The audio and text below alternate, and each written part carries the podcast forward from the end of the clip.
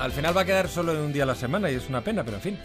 Vamos a, ir más allá de donde la voluntad de nuestros compañeros y amigos desean. A ver, Carlos Alsina, otra vez. Buenos días. Buenos días, otra vez. Otra vez, Juan Ramón. Eh, mira, esta historia que te voy a, eh, te voy a contar hoy, esta historia comienza en el patio de un colegio al que llega una madre para recoger a su hijo, que tiene tres años, está en preescolar. La madre se llama Amy y cuando ve a su niño, Alex, se preocupa porque le ve muy serio, más de lo que es costumbre en Alex, que es bastante. El patio está lleno de niños trasteando, jugando, haciendo ruido. Amy le dice a su hijo, ¿qué te pasa? porque estás así? Y él le responde, mamá, no encuentro a mi amigo y eso me pone triste. Tú pensarás que la tristeza del niño debería entristecer a la madre, pero es justo al revés. A Amy le dio un vuelco el corazón de alegría, porque era la primera vez que escuchaba a su hijo preocuparse por lo que hubiera podido pasarle a un compañero de clase. No te precipites, no es que el pequeño Alex fuera un crío egoísta o, o rancio o mimado. Bueno, mimado igual sí, un poco estaba.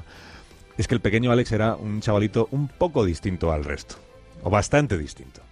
Ni mejor ni peor que los demás, ni bueno ni malo. Solo un poco individualista, digamos. Un ¿eh? poco dado a interesarse o a dolerse por la suerte de los otros.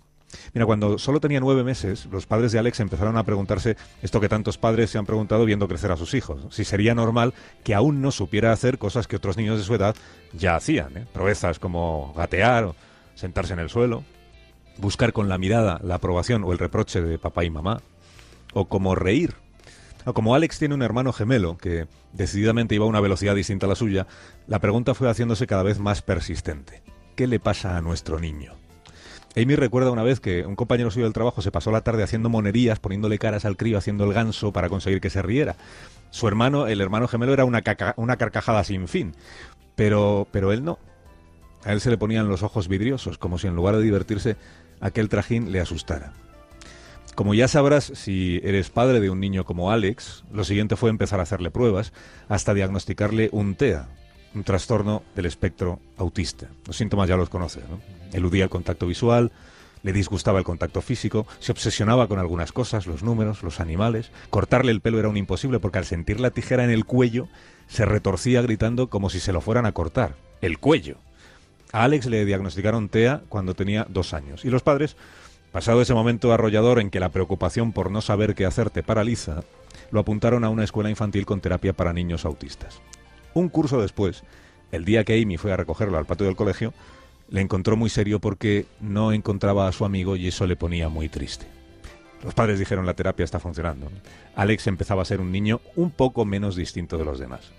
Si hoy te estoy contando esta historia es porque han pasado siete años y hablan de este crío en un reportaje de la revista Slate. El periodista fue a conocerle a su casa en Nueva York y estuvieron haciendo bromas sobre lo mucho que sabe de, su equipo de fútbol, los Green Bay Packers, lo poco que le gustan los Jets. Estuvieron haciendo bromas, risas, fotos en las que sale Alex sonriendo todo el tiempo.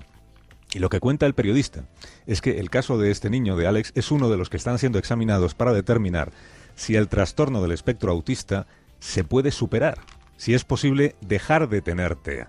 Ojo, la mayoría de los médicos, la abrumadora mayoría de los médicos creen que no es posible, que el autismo es fruto de la configuración con que nace un ser humano, eh, no de las enseñanzas, de los conocimientos, de los hábitos que vamos adquiriendo.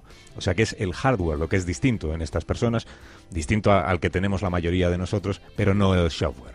Pero entre los médicos hay también alguna excepción. Y una de ellas es Lisa Schulman, que es una pediatra que dirige una investigación sobre autismo en la Escuela de Medicina Albert Einstein y que está documentando casos de niños que después de años de terapia han dejado de tener los síntomas. Ojo, ella admite dos cosas. Que se trata únicamente de un porcentaje minúsculo del total de los chavales con TEA y que, y aquí está la investigación, podría ocurrir que el trastorno no hubiera desaparecido, sino que a base de aprender cuáles son los comportamientos que tenemos la mayoría de las personas, lo que los demás llamamos normales, estos críos hubieran aprendido a ocultar su condición de autistas. Se esfuerzan en mirarte a los ojos, se dejan abrazar, aprenden a decir me pone triste no encontrar a mi amigo, porque saben que eso es lo que se espera que hagan.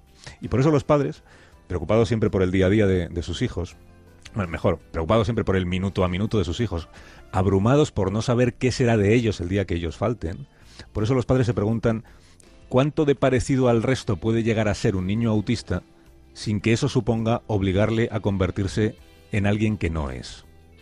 Alex, que tiene 10 años, es hoy un chaval extrovertido y parlanchín, que responde muy serio a, a, lo que el periodista le pregunta. Le pregunta, ¿qué tal en la escuela? Y Alex dice, ahora ya bien, lo peor fue hace dos años, cuando yo era el nuevo y tenía que esforzarme en jugar a lo que jugaban los demás para poder hacer amigos.